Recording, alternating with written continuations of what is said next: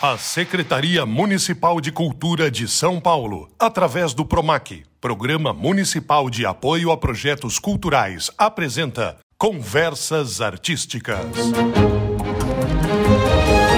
Salve, salve! Começa agora mais um programa Conversas Artísticas, produzido em colaboração com a Coordenação de Cultura e a equipe do Céu Navegantes. Eu sou Paulo Bonfá. E eu sou a Camila Froge. A gente vai te acompanhar em uma série de conversas sobre o universo artístico. Estamos produzindo, respeitando todas as normas de segurança sanitária durante todo o tempo, não apenas deste programa, mas também da produção completa do projeto Conversas Artísticas. E o que isso quer dizer? Estamos todos todos mascarados, no bom sentido, é claro, usando álcool em gel e garantindo o distanciamento seguro. Vamos iniciar esse bate-papo num assunto apaixonante que é a criação de ideias que se transformam em audiovisual. Um conteúdo artístico que todo mundo conhece, mas que muita gente não tem ideia de como surge. Nossa convidada de hoje, Bruna Couto, é roteirista. Tudo bem, Bruna? Seja bem-vinda. Tudo bem, obrigada, Paulo, obrigada, Camila, e ao Conversas Artísticas pelo espaço, pelo tempo também que vocês dedicaram a, a ouvir. A gente fica muito feliz com você aqui conosco, porque uma curiosidade básica, principalmente dos estudantes ou do público jovem que está acompanhando as nossas produções, é o audiovisual. As pessoas consomem muito vídeo, né? O vídeo que é do cinema, o vídeo que é da televisão, o vídeo vídeo que é do streaming, o vídeo que é da internet, o vídeo que está na palma da mão. Existem muitas formas de roteiros para participar dessa produção artística audiovisual. Os que são de ficção e os que são de não ficção. Qual que é a diferença para a gente começar explicando para a turma o que é cada coisa? Bom, os que são de ficção são aqueles que a gente assiste no cinema, na, na, na dramaturgia, né? Que ele tem uma pegada de encenação. Então, é todo aquele roteiro, todo aquele material que a gente pensa dramaticamente. E os roteiros de não ficção são aqueles que se aproximam mais do que a gente chama de real, né? Então, são os programas de TV, programas de auditório, onde a gente dá sugestões para aquela pauta, trabalha em cima de uma pauta, e aí a partir disso vão se formando games, entrevistas, documentários. Então, a gente tem, acho Camila, para deixar é, amarrado na mesma cordinha aqui, de um lado a fantasia, Sim. aquilo que é imaginado, aquilo que é realizado, mesmo que seja baseado numa coisa que existiu antes, uma peça de teatro, um livro, alguma coisa, mas no mundo da fantasia. Do outro lado, aquilo que é real, que é documental, né? Você falou biográfico, docu é, pode passar até pelo jornalístico, né? Uma pesquisa de informação sim, sobre sim. algo que existiu, ou inventado também, mas com outra finalidade, como um reality show na televisão que tem que ter alguém que roteirize o que vai ser dito, o que vai acontecer numa dinâmica de uma prova, de uma disputa, Exatamente. é isso aí, né? Tem esse mito, né, que falam assim, ah, os programas de documentário, os programas de reality show, eles não têm roteiro é, é aquilo ali que é. E não, né? Na verdade, você tem um profissional que pensou minimamente na estrutura daquele programa para que ele fosse ao ar. Então, ele pensou é, nos, desde os personagens, né? Do perfil dos personagens, teve essa pesquisa, até como que o programa vai desembocar, como que ele vai chegar ali, até o participante, no final das contas, ganhar o prêmio, o grande prêmio, enfim ou né, um show de talentos, quem são essas pessoas, como que o apresentador é, chega na, né, nessas pessoas, como que ele vai apresentar, qual que é a dinâmica da prova, qual, qual é o jogo, o que, que vai rolar, tudo isso ele foi pensado previamente, não tem só ali tem um grupo de profissionais que geralmente não é pequeno que sentam para desenvolver aquilo. Não é só o, ah, é só porque é real a gente vai ligar a câmera, uma câmera na mão, uma ideia, né? Não é, não é isso. Era isso que eu ia te perguntar, Bruna. Muitos dos programas que a gente assiste, a gente olha e fala assim: "Nossa, mas olha, isso é tão natural, isso é tão espontâneo". Não necessariamente o roteiro precisa ser alguma coisa que ingesse o programa, né? Ele também pode existir em programas que precisem de liberdade, que precisem de improviso, mas é ele que dá, vamos dizer assim, o caminho das pedras para um programa ou para um filme? Exatamente, ele que coloca ali uma estrutura, né? Uma forma que a gente chama de formato. Né? Até mesmo os formatos originais, eles são pensados como se fosse uma, uma forma de bolo e você vai ali adicionando os ingredientes, os enfeites, os adereços para aquilo ficar personalizado, para aquilo ficar nossa cara, tal.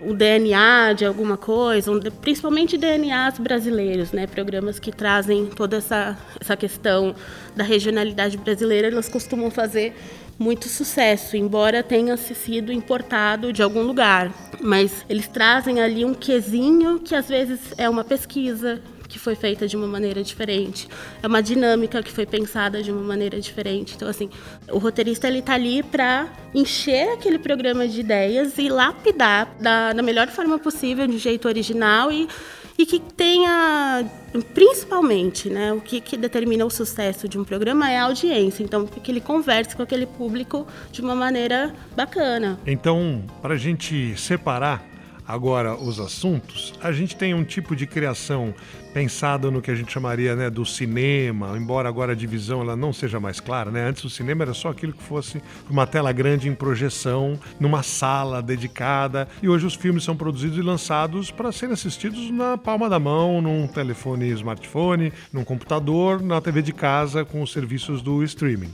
A criação de roteiro de ficção, como a gente está acostumado a ver num filme, ela é bem diferente, mas ela também exige algumas habilidades e, e um trabalho que é bastante transpiração, não é só inspiração, né? Porque você, às vezes em grupo, às vezes individualmente, tem que criar uma história que vai ser produzida por uma série de outras pessoas depois, né? Vai ter um diretor, vai ter os atores, vai ter os produtores que vão pegar aquilo que está escrito no papel. E o roteiro ele tem que prever também o que vai ser dito, é aqui cada personagem fala, mas o que vai acontecer naquele momento, onde acontece a cena, o que eles estão fazendo naquele lugar. Depois cada ator vai dar o texto do seu jeito, cada diretor vai querer que é, façam a movimentação e as câmeras, as posições onde cada um vai ficar na gravação. Mas para o roteirista, como é que começa esse trabalho de fazer ficção de longa-metragem, vamos chamar assim, um filme? Eu acho que é a melhor parte, né? a gente tem toda a liberdade de se sonhar ali, de se pensar naquilo que que a gente quer e pensou e idealizou desde o começo. Depois que ele vai para uma produção onde ele começa a sofrer as alterações, aí já é outra história. Mas enquanto roteiro puro e essencialmente criativo, né, a primeira coisa eu acho que se faz uma pesquisa sobre o tema, né?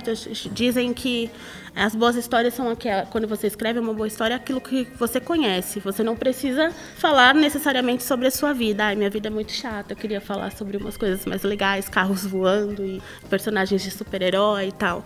Mas minimamente você ter ali uma noção sobre o seu tema e sobretudo sobre o gênero que você está se debruçando a, a pensar. Quais são possíveis gêneros? Há vários, né? Os gêneros eles não são puros, como que era, como era na antiguidade, quando você acreditava na, nos gêneros puros. Hoje eles podem ser híbridos, então a gente pode fazer uma comédia romântica, a gente pode fazer uma ação, uma história de drama. Um terror de comédia, uma comédia de terror. Mas isso, a gente tem ali inúmeras possibilidades que podem ali ser combinadas e aí basta saber para quem você está falando e as regras daquele gênero, não que você deva segui-las, mas deve minimamente conhecê-las, para você não frustrar ali uma parcela de fãs que estão esperando, né? Que estão ali como que vem aquela aquela aquela categoria como uma espécie de guia do que ele está ah, eu vou assistir. Talvez eu não conheça o filme totalmente, mas eu sei que ele é um filme de fantasia, então eu tô ali esperando minimamente que tenha alguma coisinha mágica ali no,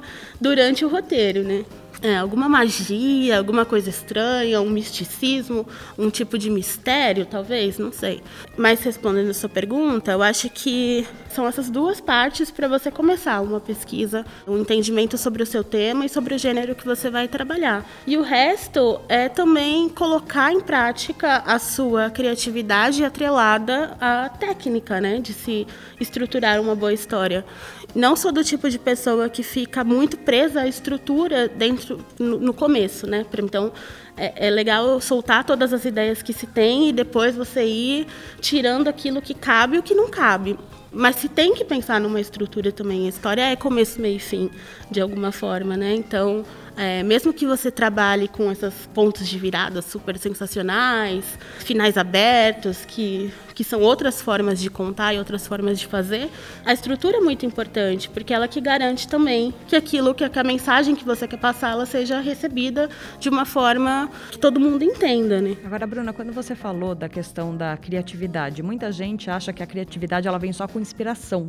E eu achei muito legal você falar da questão da pesquisa, porque a pesquisa prévia sobre qualquer coisa que seja, sobre uma história, sobre um programa, sobre um, um gênero, por exemplo, traz muitos artifícios para se criar, né? Queria que você falasse um pouquinho sobre isso, sobre a importância de fazer uma pesquisa prévia, que isso não serve também só para roteiro, isso serve para qualquer coisa, né? Se você vai ver um filme, você quer entender um pouco mais sobre aquilo, sobre aquele tempo, ou sobre, se você faz uma pesquisa prévia, você já tem um embasamento, né? Sim, é, e, e ela serve como fonte também de inspiração, como você disse. Eu aprendi muito a fazer pesquisa quando ainda trabalhava com roteiro de não ficção, onde a gente fazia muita pesquisa de pauta, né? Então aquilo que estava mais quente, o que, que estava é, pegando, quem são esses personagens, é, mergulhar nesses, nesses temas, enfim. O que está mais quente é aquilo que está de fato acontecendo naquele momento, né? Principalmente para esses programas que eles têm uma. que são ao vivo, por exemplo, que eles demandam de você um, uma atualização de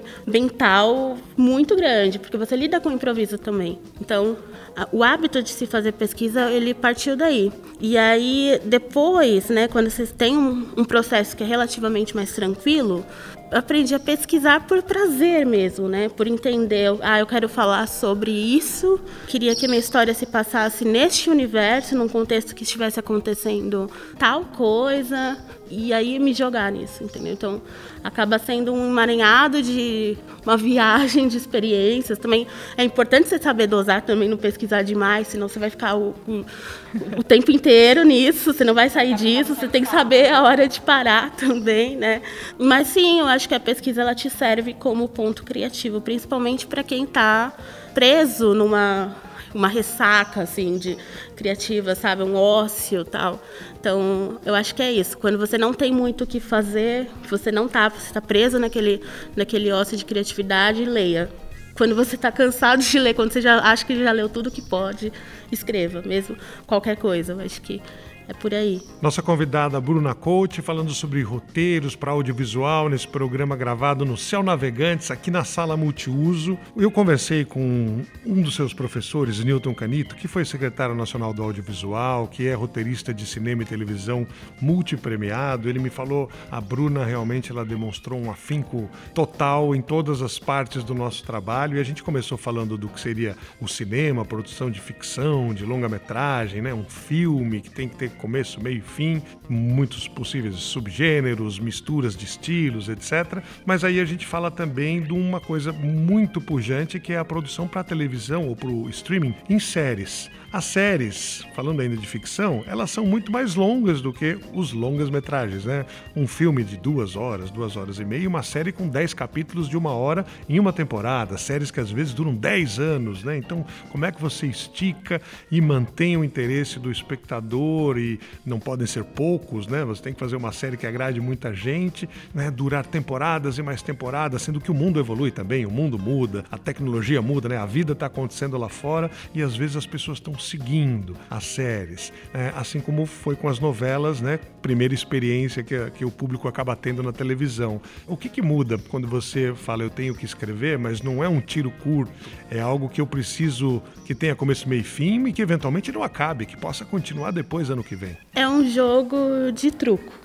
Não sei se vocês jogam, mas assim, você sempre tem que ter uma cartinha na manga. Então é você trabalhar junto com essa cartinha. Você não faz assim, você faz as suas grandes apostas na primeira temporada, de falar assim, nossa, esse aqui vai ser o evento principal, é isso aqui que vai chamar atenção e todo mundo vai gostar, mas você sempre guarda uma cartinha na manga, prevendo também que aquilo pode se desdobrar em algo até mesmo muito maior. É um, é um super desafio, né? Todo mundo está atrás de, dessa resposta e não tem uma fórmula certa.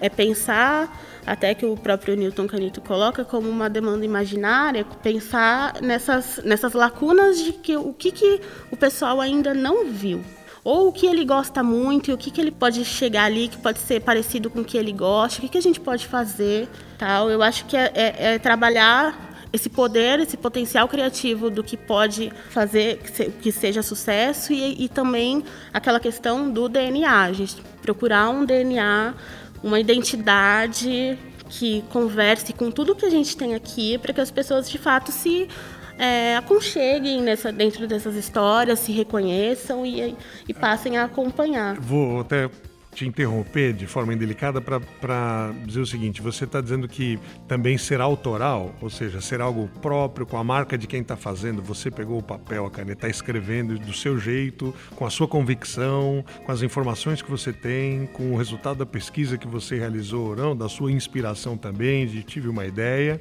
é, para que isso tenha um caminho mas que você também tem que estar preparado e ter jogo de cintura para que no meio da conversa aquilo tome outro rumo que não é o rumo seu, próprio, idealizado, Exato. porque às vezes no terceiro episódio um ator sobressaiu e fez um personagem ficar muito melhor do que no papel, ou melhor do que os outros, ou mais querido do público, e aquilo você não estava pensando, porque às vezes você escreve imaginando que ah, esse papel vai ser interpretado por este ator, essa figura. Às vezes é só um papel. Ah, olha, é uma mulher. Normalmente uma mulher vai interpretar. Você não sabe qual mulher vai ser, nem qual o jeito que ela vai dar para aquilo, né? Exato. O roteiro ele é vivo, né? Principalmente em, obras seriadas que elas não estão é, fechadas na sua própria trama. Fora que você trabalha também com outras pessoas que estão colaborando com você dentro desse processo. Então, embora você tenha esse, esse cunho autoral e você coloque lá todas as suas regras do seu universo para rodar, outras influências, outras pessoas com outras experiências, camadas, que estão ali trabalhando com você dentro de uma sala de roteiro,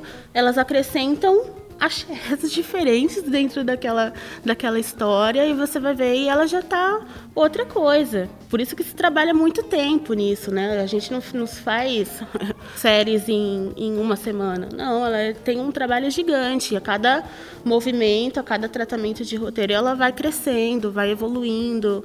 É, a gente vai sentindo coisas diferentes. E é importante estar atento a esse feeling também, né? Do que funciona, do que não funciona.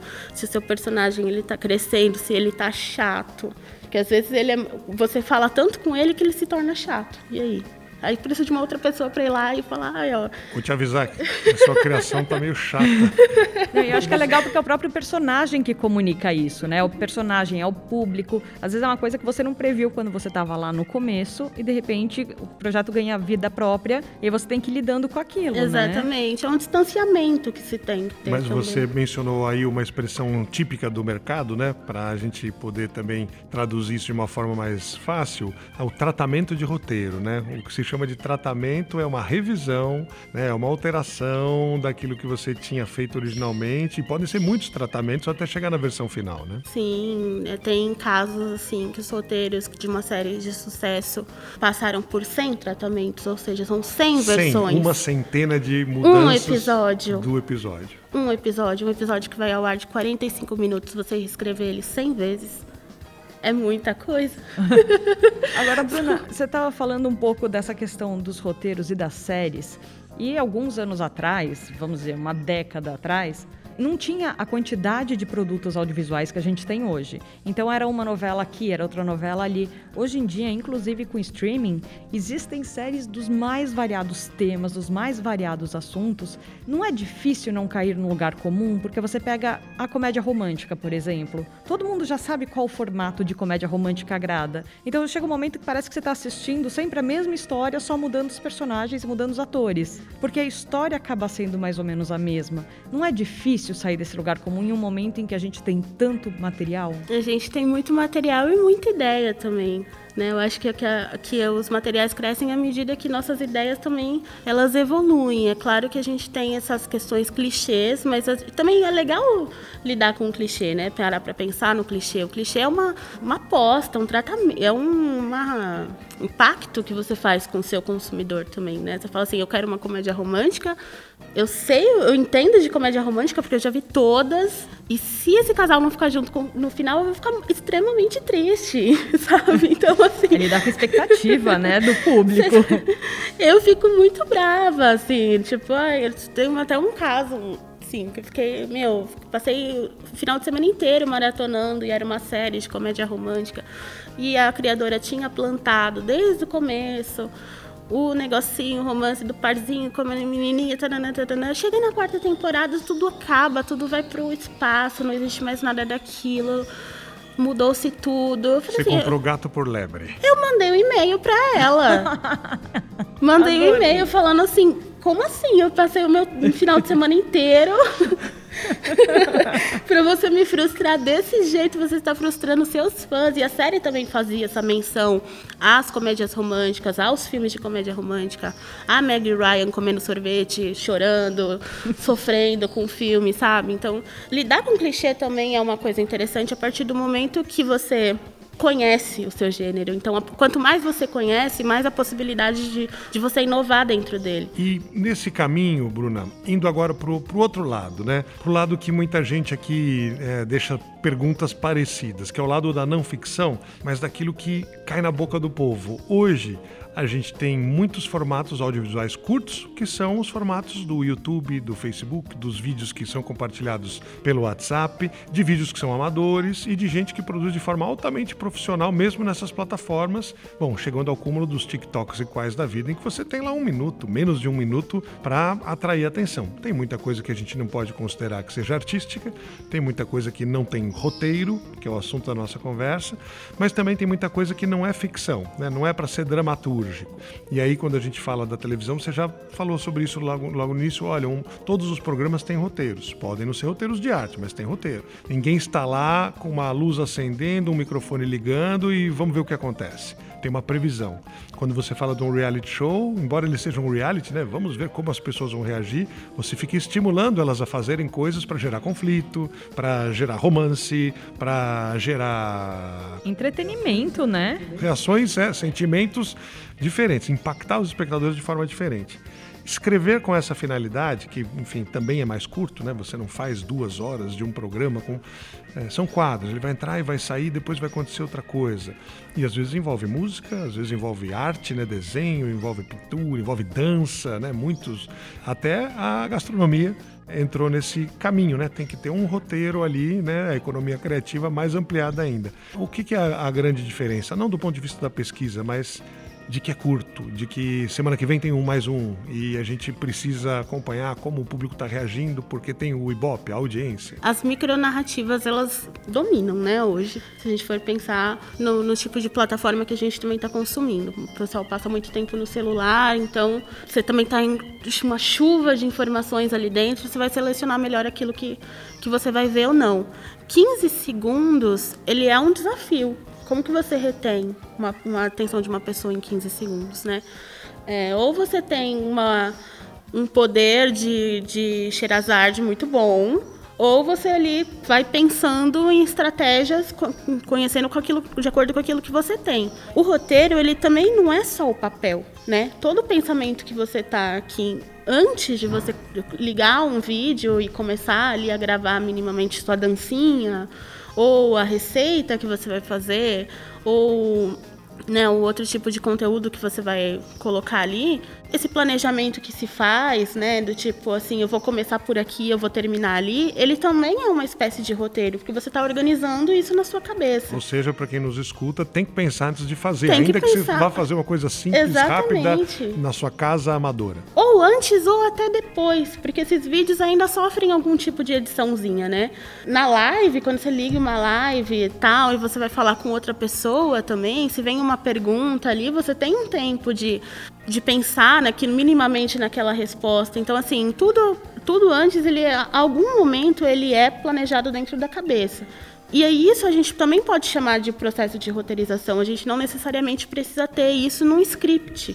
Mas sim, eles passam também por algum tipo de estruturação, por algum tipo de estratégia, nem que seja assim o, o fundo que a gente coloca atrás, né? Um fundo que é branco ou que é coloridinho ou que é um, um fundo chroma key, porque eu vou fazer interação. Chroma key é normalmente uma parede pintada de verde ou de azul para servir de efeitos especiais né, na pós-produção, na edição. Sim, né? Você sim. grava num ambiente que você vai inserir. Tudo que acontece depois é irreal, é, é, colocado ali. Né? Você não tem o cenário, você coloca uma imagem ou coloca um desenho ou elementos. Né? Esse é o que a gente chama de chroma key. E aí você vai, né? A gente tem vários vídeos assim, que a pessoa está ali atrás, está acontecendo alguma coisa e ela está reagindo. Como que é reagir a este vídeo? Né? Eu vou fazer um vídeo react, eu vou fazer um vídeo hoje se tem isso, estão começando a pensar nisso, né? Como que se configuram os gêneros de micronarrativas. Então você tem aquele vídeo selfie onde ela é booktuber, né? Então ela está ali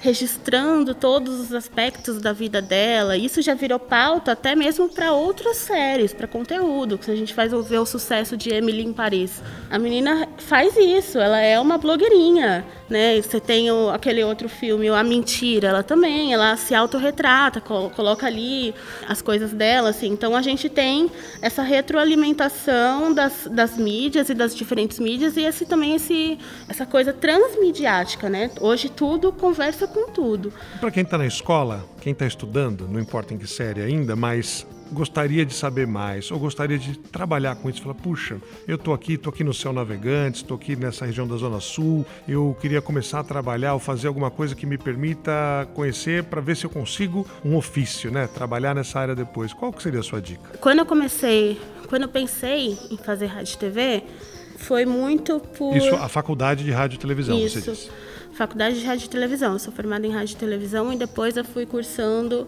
cursos de especialização, né, dentro de cinema, roteiro, roteiro para obras seriadas, enfim. Depois daí você abre um leque e aí você só vai, só, só segue. Mas a minha motivação em fazer rádio e TV, ela veio a partir do momento em que eu vi um filme sendo gravado na minha rua. Então eu saí daquele lugar de espectador e comecei a pensar, vi um, um, Era o filme do Rogério Moura, que é um diretor, e o filme era Bom Dia Eternidade. E ele foi gravado dentro do meu bairro, então eu passei a pensar, opa, eu acho que eu posso fazer isso também, né? Eu gosto tanto de filme, seria legal fazer um. Eu gosto tanto de assistir TV, seria legal estar tá lá dentro. Então, assim, todas as minhas brincadeiras, elas eram voltadas para isso. A gente tinha pegava uma câmera da vizinha e ficava se gravando, assim. Então, quando eu cheguei na minha na faculdade, é, na hora de escolher o curso que eu queria fazer, eu tinha essa vontade muito acesa em mim, né? Quando a gente vem de contextos de família periférica, nossas decisões elas são pautadas naquilo que vai te gerar um emprego.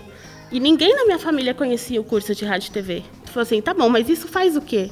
É diferente? É... Onde trabalha depois? Vai ganhar você dinheiro? Vai, ou você vai ganhar dinheiro, porque são, a, a, gente pensa isso, né? Você tem a, a sua motivação é gerada pela renda se isso vai te dar um trabalho, se, isso, se você vai ter um trabalho estável de preferência né, na carreira, né? A gente não quer se formar para ficar pobre, embora sim, embora isso aconteça, maioria dos casos.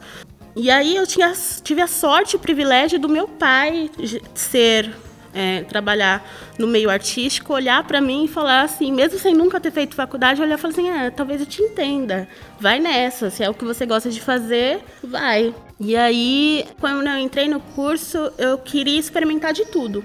Então, o que, que era direção, o que era produção, o que, que era roteiro, o que é sonorização, que quem é a pessoa que segura o microfone, ela é super importante, porque a gente aguenta um vídeo com a imagem ruim, mas não aguenta um vídeo com áudio ruim.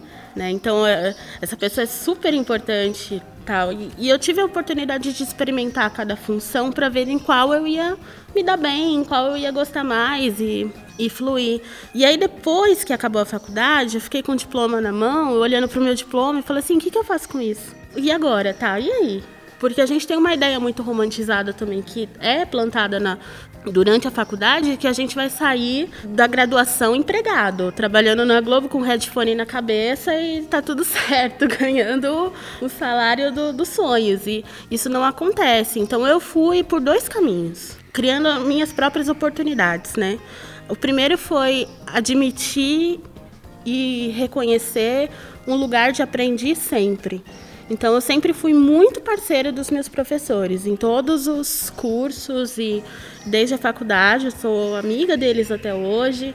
Foram eles que me deram as minhas primeiras oportunidades de trabalho. Então, assim, é se colocar nesse lugar de aprendiz e não ter vergonha de querer saber, de querer puxar dali dos seus mestres o que eles estão fazendo, o que, que eles estão lendo, o que, que eles estão consumindo, se eles estão precisando de alguma ajuda.